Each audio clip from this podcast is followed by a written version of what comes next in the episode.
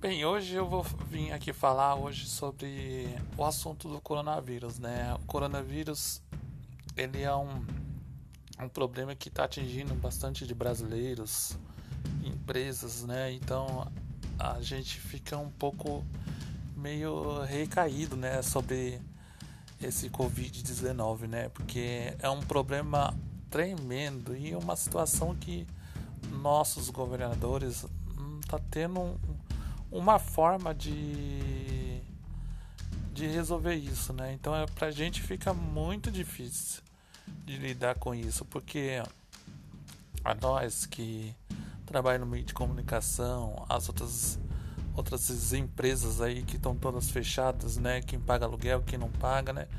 É complicado, né? Então, uma situação dessa